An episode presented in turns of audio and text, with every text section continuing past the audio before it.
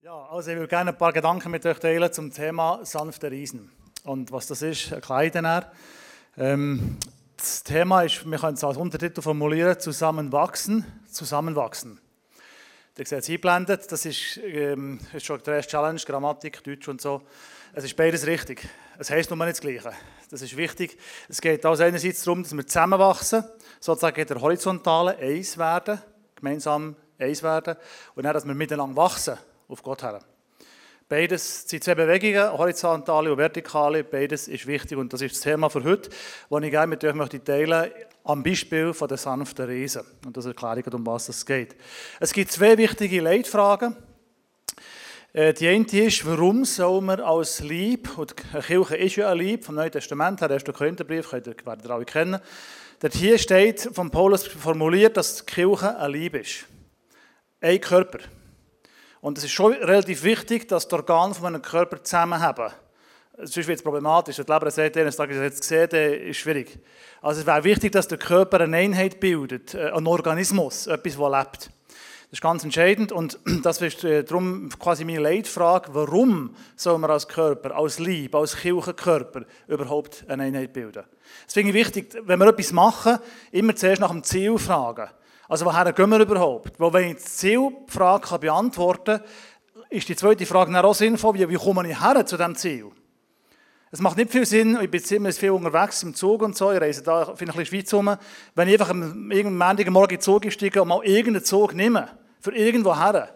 Ich muss schon wissen, wo ich her will. Das macht mehr Sinn, das Ziel zu kennen und nicht den Weg zum Ziel. Und darum die beiden Leitfragen, warum soll man eine Einheit werden, zusammenwachsen als Lieb und wie kann das passieren? Und ich würde gerne Antworten bieten anhand von einem uralten Freund, den ich mal kennen vor Ewigkeiten. Und meine Frau und ich sind in den USA gesehen.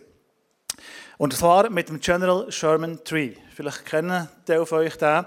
Das ist ein relativ mächtiger Freund, muss man sagen. Wenn man nebenan steht, von euch aus gesehen, unten rechts am Baum ist ein Mensch. Das ist wie eine Ameise. Man sieht es auch so ein bisschen, dass man es auch kaum sieht, aber das ist so ein bisschen der grösste Vergleich. Ich würde gerne ein paar Sachen zu diesem Freund sagen. Der General Sherman Tree ist ein riesen Mammutbaum. Sequoia Dendron giganteum ist der latinische Begriff. Dendron heisst, ah nein, ist zwar griechisch, Dendron heisst Baum. Giganteum könnt ihr auch übersetzen. Also ein Sequoia Riesenbaum. Riesiges Ding. Äh, der gehört zum, äh, zu der Familie der immergrünen Gewächs. Und zwar ist es ein Nadelbaum, ein Zypressengewächs. Von denen gibt es nur noch drei Arten auf der Welt. Das heisst also, die Bäume sind praktisch einzigartig. Ich komme dann auf das zurück, warum das, das wichtig ist. Von dieser Gattung also nur drei lebende Arten, praktisch einzigartig. Und sein Alter wird auf zweieinhalb, zwei bis zweieinhalbtausend Jahre geschätzt. Er ist also schon, schon im gewachsenen Alter und so. Ist aber nicht der Älteste. Er hat noch ältere Freunde. Zum Beispiel der äh, Grizzly Giant Tree. Der wird, dem sein Alter ist schon 3.000 bis 4.000 Jahre geschätzt.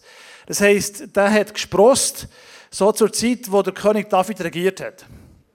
Also das zieht sich. Das ist 3000 Jahre, das ist ein bisschen, er hat einiges miterlebt. Also, der Team weiß nicht, was er miterlebt hat, aber grundsätzlich hat er können, ist ewig uralt. Die Höhe vom ähm, General Sherman Tree ist etwa 84 Meter. Ist ordentlich, aber auch nicht der Rekord. Der Rekord hat der Tall Tree, so wie es der Name sagt natürlich. Der ist 120 Meter hoch. Im Vergleich zu Berner Münster ist etwa 100 Meter hoch. Also der Baum ist höher als Münster, schon das alleine. Dann der erste grössere Ast von dem General Sherman Tree ist eine Höhe von 40 Meter. Das ist etwa das Dach von einem Hochhaus, so ein durchschnittliches Hochhaus in der Schweiz. Ähm, aus diesem Alm lässt sich nachher, ähm, oder man kann, nein, ich muss noch sagen, der Durchmesser kann man natürlich auch einigermaßen messen, das ist 11 Meter. Und dann noch ein bisschen Radius Quadrat mal Pi und so. Ähm, dann kann man dann den Umfang berechnen, ist ungefähr 31 Meter. Das heisst, da wo der sitzt, ist jetzt Baum.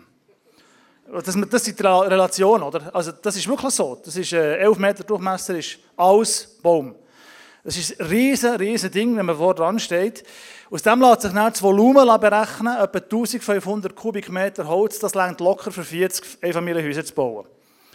Also ein Baum und ein Schreiner hat Lebensaufgabe vor sich, oder? Das ist, da kann also einiges passieren. Aus dem heraus folgt dann die Lebensmasse von diesem Gigant. Das kann man berechnen. Das ist etwa 2000 Tonnen. Als Vergleich, ein Airbus A380 ist leer, 600 Tonnen schwer. Das ist also gut, dreiselige Flüger, maximal beladen. Das entspricht das Gewicht von diesem Baum. Und mit dem kann man sagen, dass der General Sherman Tree das grösste nicht klonale Lebewesen auf der Welt ist. von ihrer Masse her. Das ist also ein mächtiger Freund. Und jetzt stellt sich die Frage, warum stelle ich euch das vor? Was ist so wichtig? Es ist ein Mammutbaum, ein Gigant. Und zwar ein sanfter Ries. Ich werde gerade sehen, sagen, warum das so wichtig ist. Was zeichnet die Mammutbäume insgesamt aus? Können wir vielleicht die nächste Folie zeigen, weil es um Mammutbäume insgesamt geht. Ihr seht da eine Gruppe und das ist ganz, ganz typisch für die Bäume. Die stehen nämlich niemals allein. Ich habe das alles gelernt von meinem Schwiegervater, der ist auch Schreiner, übrigens zu Interlaken, den ich heute Morgen predigt hatte. Ganz in der Nähe, wo sie sich versammeln, hat es zwei Mammutbäume. Noch junge, also jung sind immer, ist ja ordentlich, aber sie sind im Vergleich zu dem noch jung. Und die sind nicht natürlich, ich vermute nicht natürlich der gewachsen. Normalerweise sind die immer in Gruppen. Und das ist ganz, ganz entscheidend für die Bäume. Die stehen niemals allein. Das zweite wichtige Kennzeichen von diesen Bäumen ist, sie haben Dauerwurzeln.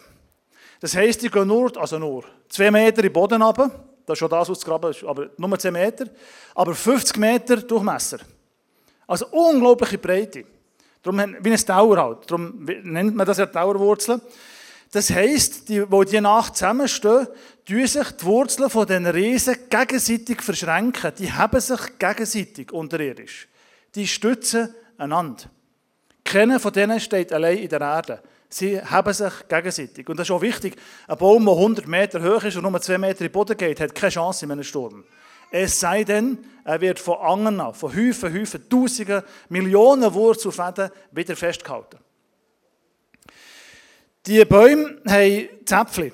Etwa nach 20 bis 30 Jahren sind die sozusagen geschlechtsreif braucht also alles, je größer, desto länger und so. Also ich weiß nicht, ob das überall stimmt, aber hier ist es so. Die haben etwa 30 Jahre, bis die Zäpfchen, ihre Sämli können loswerden können. Ähm, und das passiert nur durch zwei Umstände. Erstens durch gewaltige Stürme und zweitens durch Waldbrände. Es gibt auch noch Käfer und Pareikörnchen, aber die sind eher vernachlässigbar. Also Wasser und Feuer. Wasser und Feuer macht die Bäume fruchtbar. Ich komme dann auf das nochmal zurück. Die Giganten haben, und das ist sehr erstaunlich, meines Wissens ist das einzigartig in der Welt, die haben eine sehr weiche Rinde. Darum würde ich sie gerne sanfte Riesen nennen. Riesen macht irgendwie einsichtig, wenn man vor dem steht. Aber sie sind sanft. Wenn man, wenn man die Rinde berührt, ist, man sollte sie nicht anlängen, sie ist empfindlich. Aber wenn man sie berührt, ist das ganz weich. Es ist weiches Holz. Und die Rinde ist immerhin 70 cm dick. Also, empfindliche Rinde. Und die ist also weich, berührbar und äh, ist sehr, sehr entscheidend, weil wenn es brennt, wenn ein Waldbrand ist, würde normalerweise, also in einem Waldbrand verbrennen Menschen und Tiere, es geht alles kaputt, Bäume normalerweise so, aber nicht die sanften Riesen. Weil die Rinde kann brennen. Die Rinde kann Wasser absondern oder eine Flüssigkeit absondern, die sie schützt. Sie verwandelt die Hitze oder den Schmerz, den die Hitze auslöst, in Flüssigkeit, in Tränen. Und das macht den Baum überlebensfähig im Feuer. Und das Feuer führt dazu, dass die Zäpfchen aufgehen und die Samen verstreut werden. Das heißt also, die Riesen leben, solange das ihre Rinde mit der Wurzel verbunden ist. Und jetzt möchte ich das als Metapher, als metapherisches Bild, möchte ich das gerne auf uns um, um also anwenden. Und man muss jetzt einen, Denk, äh, einen Link machen. Das, was bei den Bäumen drin ist, ist bei den Menschen das Herz. Bäume sind außen weich und berührbar. Sie können sozusagen grennen, ihr Rinde. Menschen sollten innen berührbar sein. Es gibt solche Bäume, die sind so gross und so von den Stürmen geschädigt, dass es ganze Löcher hat. Der, der, man kann durch einen Baum durchfahren. Es ist eine Straße gebaut worden, durch einen Baum durch. Aber der Baum lebt noch weil die Rinde nach wie vor mit dem Boden verwurzelt ist. Es ist ein lebendiger Baum, aber das Innere ist abgestorben. Bei den Menschen ist es oft äußerlich umgekehrt. Ich kenne alte Leute, die äußerlich noch nicht gestorben sind, aber nah dran. Also, man merkt das. Ich merke es schon jetzt, oder? ich bin gut 50, unsere Gielen sind 20 und so, plus minus. Wenn ich mit ihnen joggen gehe, habe ich das Gefühl, parkiert. Das ist irgendwie nicht hilfreich. Also, für sie schon. Für mich ist es eher ein frustrierendes Erlebnis. Ich gehe dreimal pro Woche joggen und der andere macht nichts, das erklärt mir gleich davon. Das heisst, meine, mein Körper ist äußerlich am Absterben. Das ist so. Aber innerlich, sagt der Paulus übrigens auch in den Korintherbriefen, wäre es gut, wenn wir von Tag zu Tag erneuert würden. Das heisst, ein weiches, berührbares Herz haben. Und jetzt, was lässt sich aus all dem für unsere beiden Leitfragen gewinnen? Warum? Das ist die erste Leitfrage. Ich kann die Folie wieder wechseln. Warum soll man wie ein General Sherman Tree in einer, in einer Kolonie sozusagen zusammenwachsen mit anderen. Was ist sozusagen der Grund, das Ziel? Ich würde gerne jetzt die Bäume oder das, was wir von diesen Bäumen lernen können, auf uns heute übertragen. Als Kirche sind wir ja irgendwie auch sehr ein spezielles Gewächs, muss man schon sagen. Manchmal ist es auch ein bisschen komisch, oder? Also, der ist auch ein bisschen spooky und so, aber also, es ist auf jeden Fall wirklich speziell. Aber wir sind eigentlich eine einzigartige Geschichte in dieser Welt. So wie die Riesenbäume, da gibt es nur noch drei Arten. Kirchen, weltweit gibt es nur eine einzige Art. Der Lieb Christi. Es ist ein Lieb, das Christus auf dieser Welt hat, in vielen verschiedenen Ausprägungsformen, von mir aus in vielen verschiedenen Organen oder in Millionen verschiedenen Zellen, aber es ist ein Lieb. Einzigartig. Das zweite Parallele, wir haben wie die Bäume den Auftrag, tief in die Erde zu wachsen, zu anderen zu suchen zu wachsen und gleichzeitig in den Himmel zu ragen mit Hand und Füßen auf der Erde und verwurzelt in der Erde, aber mit dem Kopf im Himmel. Kolossenbrief, könnt ihr das hier nachlesen. Also das heißt nicht genau so, aber meinen Sie so dort. Auf der Erde verwurzelt, proaktiv für die Welt, Salz und Licht in der. Es gibt ja im ersten Petrusbrief werden so drei Modelle diskutiert, wie kann man sich als Christ intelligent in der Welt verhalten. Ein Modell wäre totaler Rückzug aus der Welt. Ich habe mal ein Weihnachtsfest erlebt, wo ein Mann neben gesessen ist beim Essen und er war offensichtlich ähm, Christ, gewesen, sehr offensichtlich. Und hat mir dann erzählt, ja, wo er früher noch in der Welt gelebt hat. Und dann habe ich ja, äh, also wir sind jetzt hier gegen Messen, also ich weiß, was er gemeint hat. Aber das ist so ein bisschen die Haltung, ja, die böse Welt, die mich kontaminieren könnte, wie ein Virus so auf mich kommt. Und Jesus hat genau das Haltung gehabt. Im 1. Petrusbrief wird empfohlen, seid doch proaktiv für die Welt. Also im Sinne von meine Heiligkeit, also meine, die Heiligkeit vom Geist in mir, das bisschen, das er schon hat können bewegen das soll die Welt kontaminieren. Bei Christus ist es gerade umgekehrt gesagt, nein, wo ich herkomme, dort wird die Welt geheiligt. Nicht ich unheilig. Das heisst, wenn wir nachher heimgehen, gehen Heilige durch tun. Dort findet Gottes Reich statt. Einfach, weil wir sind. Und das war unsere Aufgabe, also die Welt mit Salz und Licht proaktiv durchzudringen, weil die Welt ist eine gute Geschichte, eine gebrochene Welt, aber immer noch Gottes Schöpfung. Dann haben wir den Auftrag zu wachsen, und zwar lang zu wachsen, langsam zu wachsen. Es gibt ja Pflanzen, also Kresse zum Beispiel, das, ist ja, das kann man ja sagen, am anderen Morgen kann man Salat machen, das ist extrem, also, drei, drei Tage später. Und diese Bäume haben ein bisschen länger, aber es hat ja länger. Sie haben die Aufgabe, Äonen zu überdauern, Zeitalter zu überleben. Und das ist der Auftrag der Kirche. Wir sind nicht ein Eintagesgewächs wie Kresse. Kirche hat den Auftrag, Jahrtausende die Welt zu prägen. Also auch dort kann man Parallelen ziehen wie die Bäume. Langsames Wachstum, stetig, aber auch ständig. Übrigens, was ich, das habe ich erst kürzlich gelesen, die Bäume haben eine kritische Höhe erreicht. Die können ja das Wasser durch die Wurzel hochsaugen. Und das ist hängt mit Physik im Zusammenhang. Und es gibt physikalische Gesetze, die sagen, viel mehr als 120 Meter hoch kann ein Baum nicht werden. Sonst geht es nicht mehr mit der Physik. ist physikalisch nicht mehr möglich. Also die maximal mögliche Größe, die Gott ihnen sozusagen geschenkt hat, sollen sie ja entsprechend nutzen. Damit sie wirklich das Potenzial ausfüllen können. Wir haben den Auftrag, uns zu vermehren. Gottes Schöpfung zu durchdringen. Das ist etwas, was mich übrigens beeindruckt. MySelf hat offensichtlich so die Genetik vom äh, Church Planting irgendwie, oder ich nehme es mal vielleicht tue ich das jetzt, ist jetzt ESGS, aber ehrlich denke ich, der tut überall neue Gemeinden gründen, das finde ich cool. Das ist nicht überall so, das ist nicht in jeder Kirche Genetik, aber bei euch ist das offenbar angelegt. Das, aber grundsätzlich ist der Auftrag von jedem Christ, dass er sozusagen Gottes Reich in der Welt repräsentiert und multipliziert und antizipiert. Also das, was mal wird sein, weil die Welt ist ja nicht die letzte dass die kommende Welt, wo Gott sozusagen auf angelegt hat, wo seit der Ostern sozusagen geboren worden ist, dass wir die mit unserem Leben hier und jetzt in der Welt innen manifestieren, antizipieren, in die Welt hineinziehen durch unsere Existenz. Das wäre der Auftrag. Und dann müssen wir uns klar machen, dass wir den Auftrag auch nur so erfüllen können wie die Bäume. Durch Wasser und Feuer es braucht die Stürme im Leben. Heute Morgen eben das Interlaken von dem Noel dreht der da geboren wurde, 650 Gramm. Das ist ein gutes Pfünderli. Das ist nicht viel. Also materiell ist nicht viel vorhanden. Und gleichzeitig ist er bereits, gehört zu den Spezies auf der Welt, die die komplizierteste materielle Struktur im Universum sind. Und der Noel muss leben.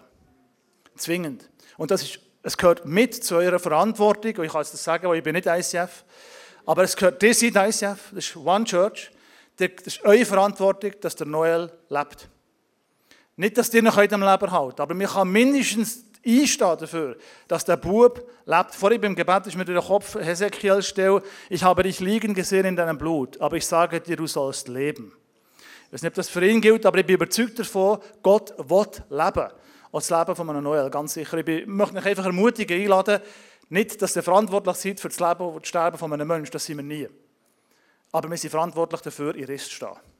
Und das Gebet zu pflegen, wo wir ein Lieb sind, weltweit. Und in meiner Interlaken ist es überblickbar, also das, also das geht. Aus, dem gibt es für, aus all dem gibt es für mich eine so Conditio, Conditio sine qua non, also eine, eine Bedingung, die zwingend muss erfüllt sein muss, dass Christsein überhaupt möglich ist. Und das ist Einheit. Wir brauchen Einheit. Oder anders, ohne ein gewisses Maß an Einheit kann eine Kirche nicht überleben.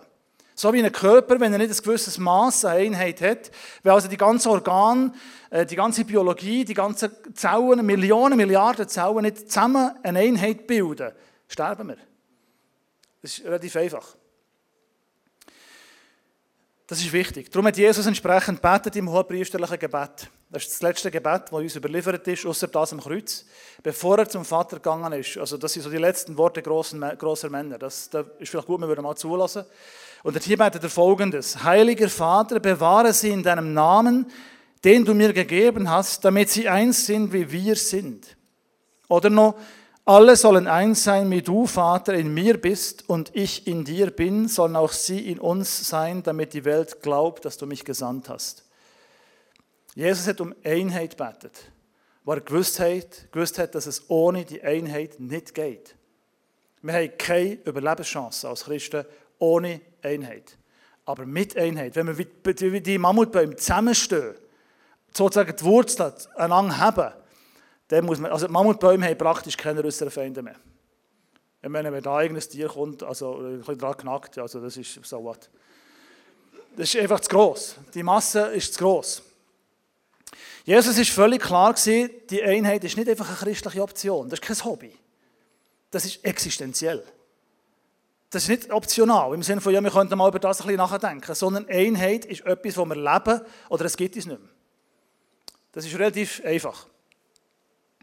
Und, oder anders gesagt, es geht nicht ohne Gnade und Kraft vom Heiligen Geist. Nicht ohne ihn. Jesus hat genau für das gebetet, dass Einheit gelingt innerhalb vom ICF, innerhalb vom Lieb von Christus weltweit. Es gibt so viel, also ich komme einigermaßen ein bisschen einiges mit über, in der, Welt, in der, in der Schweiz vor allem, wo ich viel umreise, was das, für, oder ich bin ja ich auch viel äh, als Dozent arbeiten von Studierenden, was da oft für theologische Themen zu Streitereien führt, es geht auf keine Kuhhaut.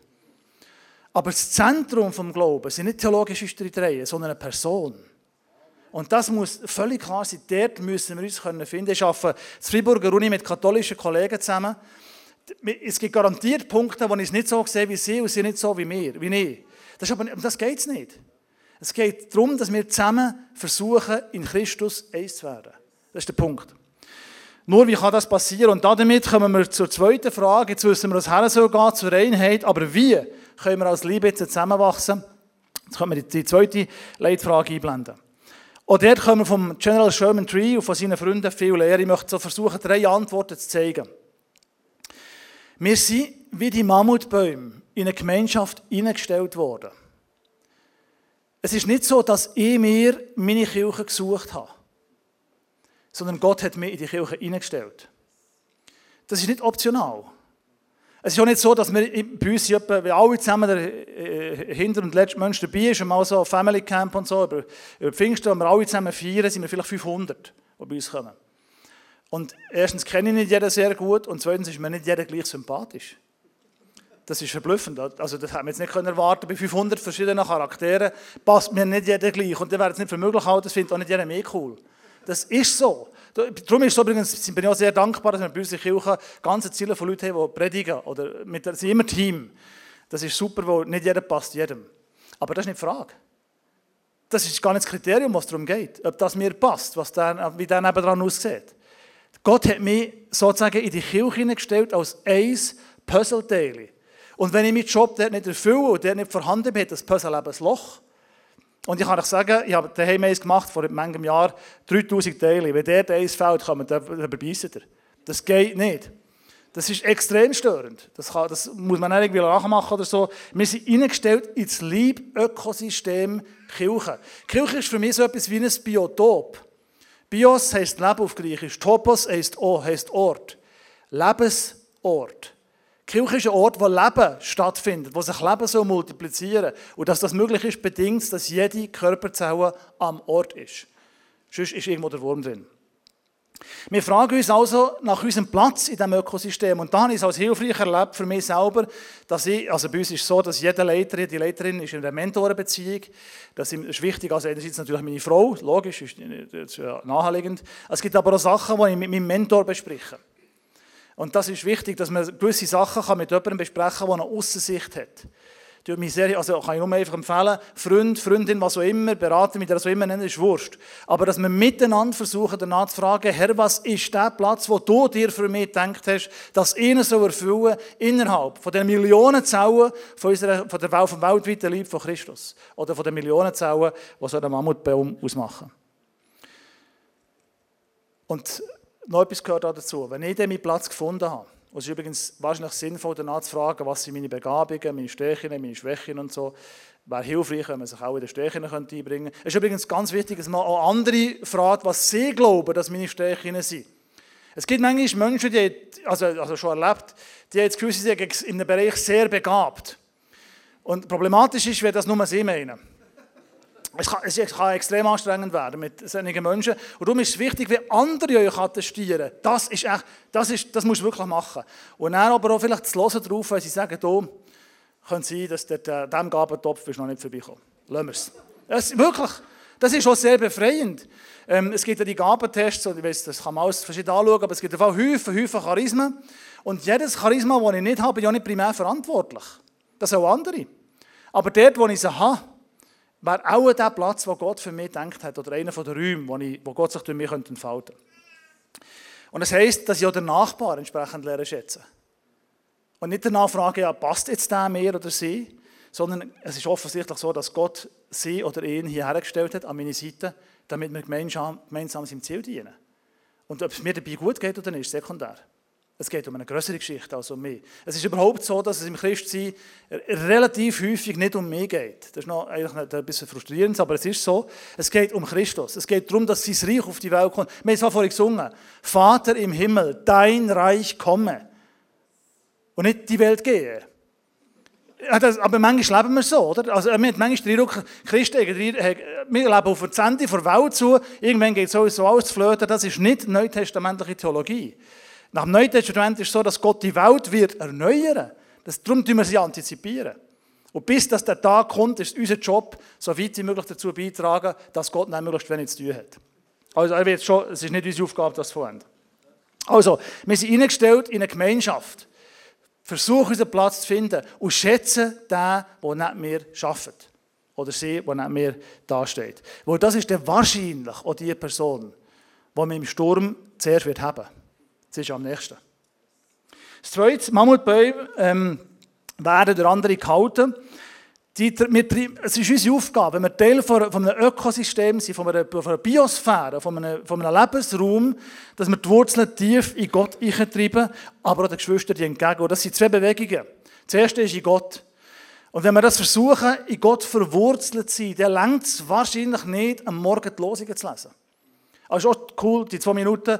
Aber eigentlich also, wenn man Gott lernen kennen wäre es cool, wenn wir die Bibel lernen kennen. Weil in der Bibel begegnet uns Gott. Das ist ein Buch. Also es hat eine aufsteigende Seitenzahl und macht Sinn, von 1 bis 1200 durchzulesen. Das ist eine Geschichte, die erzählt wird. Die Geschichte müssen wir kennen und das braucht Zeit. Darum geht er am Morgen Stunde früher auf, machen nachher Kaffee, das ist kein Witz, und machen nachher Tee, oder was auch immer, über Kaffee, aber, und dann wird Nehmt euch Zeit, dem Gott zu begegnen. Ich bin neu dabei, das zu entdecken. Es geht nicht nur darum, dass ich Wissen gewinne, sondern dass ich eine Begegnung habe mit Gott und das braucht Zeit. Darum werden Bäume auch alt, die haben viel Zeit. Bei uns ist manchmal ein gehetzt, aber grundsätzlich geht es darum, die Wurzeln in Gott zu treiben. heisst Zeit mit ihm zu verbringen. Gebet heisst in erster Linie bei Gott sein. Und wirklich eine vertiefte Aneignung von der Schrift, sagen wir bei uns immer wieder. Es längt nicht, ein bisschen Evangelien zu lesen, wo es Spass macht. Es ist schon noch mehr zu entdecken. Und dann noch Geschwister, die Wurzeln gehen euch Breite. Es geht, also das heisst, darum habe ich es vorhin gesagt mit Noel, es geht euch etwas an, was in Interlaken passiert, es ist eure Kirche. Es geht sogar mehr etwas an, was ich ja mitbekommen habe. Es ist nicht Zufall, dass ich es mitbekommen habe. Ganz sicher nicht. Also, das bewegt, das muss uns berühren. Das heisst also, wir haben die Familie, die das betrifft. Wir uns übrigens, und das ist die andere, die andere Seite, wir lassen uns auch gefallen, gehalten zu werden. Das ist manchmal gar nicht so einfach. Weil es dann plötzlich schwierig wird in meinem eigenen Leben. Und dann können sie sagen, jetzt brauche ich Hilfe. Jetzt ist es gerade ganz schwierig. Jetzt ist gerade Feuer und Wasser, also ich gehe Breakdown. Dann können sie sagen, jetzt wäre ich echt dankbar, wenn die zehn Bäume um mich herum würden, es wäre wirklich hilfreich, wenn sie mich unterstützen würden. Ich, ich kann gerade nicht mehr. Das geht gerade nicht. Wir brauchen solche Menschen, die uns stützen. Darum sind wir eine Gemeinschaft. Und ich kann euch garantieren, je älter ihr werdet, früher oder später, holt euch das Feuer oder das Wasser ein. Es, mir kommt nicht darum um. Das habe ich selber auch schon so erlebt. Wir vor ein paar Jahren unsere Tochter bei mir verloren, bei einem Autounfall. Sie war mit dem Velo unterwegs, gewesen, letzten Schultag, vorletzten Schultag. Und äh, das Auto hat eine Stoppstraße überfahren. Und sie fährt frontal durch die Scheibe durch von ihm. Also mit dem Kopf durch die Scheibe durch. Und dann, meine Frau und ich hatten einen Hochzeitstag gehabt. Wir sind unterwegs in der Stadt, haben das Nachtessen, geht das Telefon, äh, äh, Joel ist umgekehrt. Auf dem Heimweg gesagt, ja, der soll sich aufstehen. Und ich komme dann gesagt, hey, oder, wir, wir realisiert, das ist wie im Film. Und dann hat er gesagt, ja, nein, die stehen nicht auf. Also Ambulanz und Polizei und das ganze Programm, da sind wir natürlich so schnell wie möglich hergefahren. Wir haben noch gesehen, Ambulanz, so mit Kragen und alles schon sediert und so. Das gibt eine lange Nacht in Rinsu. Das kann ich auch so sagen. Das zieht sich. Wo man kann nichts machen. Ich habe gesagt, ja, also mit der Scherbe aus dem Arm und so, aber ich habe gesagt, kann mal irgendjemand den Kopf, also vielleicht mal, ich äh, weiß nicht mehr, was man da macht, durchleuchtet irgendwie. Und sie hat gesagt, das ist sinnlos. Das kann sich jede Minute ändern. Das, wir müssen zwölf Stunden warten. Das zieht sich. Die zwölf Stunden werden lang. Und dort zu erleben, das Erste, was ich, ich weiss noch, wo, man sie, wo man dann, der Polizist hat noch gesagt, raset nicht ab auf Bern, es hilft nichts. Also wir sind auf Bern gefahren, normales Tempo. Und meine Frau, oder ich weiß nicht mehr, hat dann unterwegs äh, unserem Pastor angerufen und gesagt, könntest du das in Gebetskette geben? Und das hilft. Also das habe ich erlebt. Ich, bin, ich bin übernatürlich ruhig. Am anderen Tag war ich schnell Zusammenbruch. Aber dann, der Tag, ist irgendwie totale Ruhe. Das war schon verblüffend. Also das ist der, den ich finde, dass ich ja, das mit den Bäumen noch nicht gewusst habe. Aber heute ist im Nachvollziehen ist völlig klar, dass sie Gebet von den, von den Geschwistern. Es geht nicht ohne. Das ist ganz, ganz entscheidend. Wir setzen also alles daran, Geschwister in Not zu haben, wie Mammutbäume, die sich stützen. X-fach unterirdisch. Und das Dritte, Mammutbäume haben eine Rinde, die berührbar ist, weich. Eine tränende Rinde. Und es ist mir wichtig, dass wir als Christenmenschen im Herz lebendig bleiben. Der äußerliche Mensch kann sterben, das ist sekundär, wird eh passieren, früher oder später. Relativ sicher, nicht ganz, es gibt eine Klausel, aber eigentlich relativ sicher wird das passieren. Ähm, aber wenn, bis es soweit ist, haben wir den Auftrag, dass das Herz berührbar bleibt. Wir sorgen dafür, dass wir mit der Quelle verbunden bleiben. Darum vertieft die Aneignung der Schrift, darum die Zeiten vom Gebet, darum miteinander unterwegs sein. Das alles trägt dazu bei, berührbar zu bleiben. Wir sorgen dafür, dass wir für andere weich bleiben, ansprechen und berührbar. Es gibt ja Christen, die haben so eine Art Teflon-Mentalität. Da kann passieren, was will. Man hat das Gefühl, dass Christ wirklich fromm ist, wenn ihm nichts aus der Bahn wirft. Also ja, ich habe schon, das, solche Sachen habe ich schon, schon von Pastoren gehört. Also, gibt also ein Christ hat eigentlich nie Angst. Also, Jesus in Gethsemane hat Blut geschwitzt vor Angst. Ich habe mir mal sagen von einem Arzt, dass es irgendwie physisch möglich ist. Ich kann das zwar nicht nachvollziehen. Ähm, aber er hat einfach Angst gehabt. Das ist absurd. In der Welt habt ihr Angst. Im Griechischen heißt das hier Glipsis, das heißt Betrübs, also Trübnis, Drangsal, Angst, Not. Brutaler Stress auf der Skala von 1 bis 10, 10. In der Welt habt ihr Glipsis. Aber ich habe die Welt überwunden. Die Welt ist nicht die letzte. Und das müssen wir uns immer wieder klar machen. Wir müssen weich und berührbar werden füreinander, wo wir es allein nicht schaffen.